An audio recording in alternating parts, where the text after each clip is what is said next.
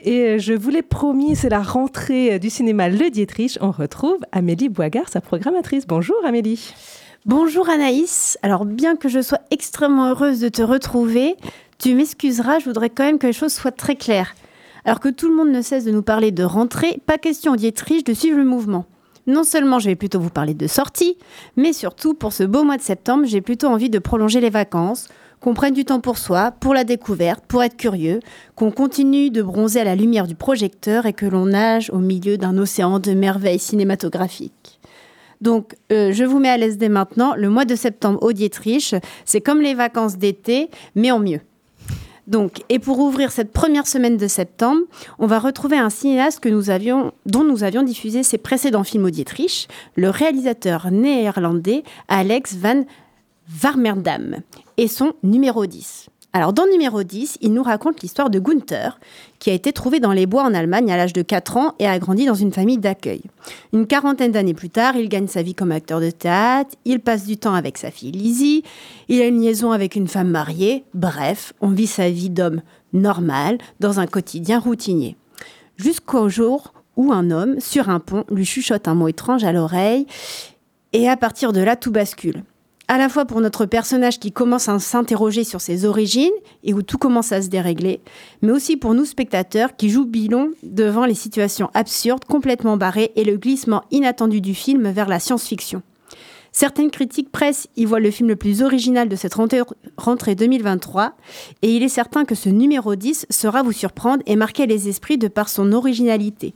Cette comédie, qui pourrait paraître dans les premières minutes un peu sage, glisse avec plaisir dans le surréalisme le plus total, vers la dinguerie, une sorte de folie dans laquelle il faut accepter de se laisser aller.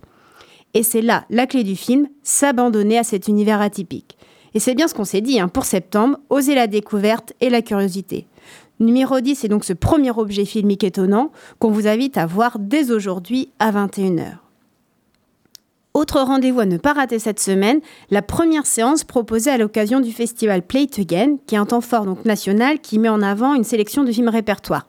Donc de grands classiques du cinéma aux perles rares en version restaurée, avec comme fil rouge cette année les héroïnes au cinéma. Donc ça va se distiller tout au long du mois et ça commence donc lundi prochain à 21h avec le magnifique bijou japonais de Yasuso Masumara, donc qui est un film euh, fascinant donc, mais j'ai même pas dit le nom, dis donc, et eh ben, qui s'appelle donc Tatouage. Donc c'est un film absolument fascinant qui raconte l'histoire de la jeune Otsuya et son amant qui fuient la maison familiale pour vivre leur amour et trouvent refuge chez Gonji, qui est un escroc qui prétend être leur ami.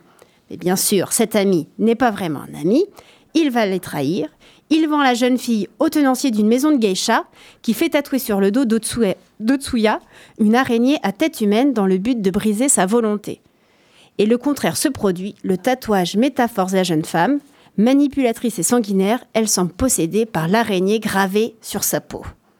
La séance sera en plus présentée par Jérémy Bouillet, notre critique maison passionnant, et je ne saurais que trop vous conseiller d'être présente pour cette projection exceptionnelle de lundi prochain.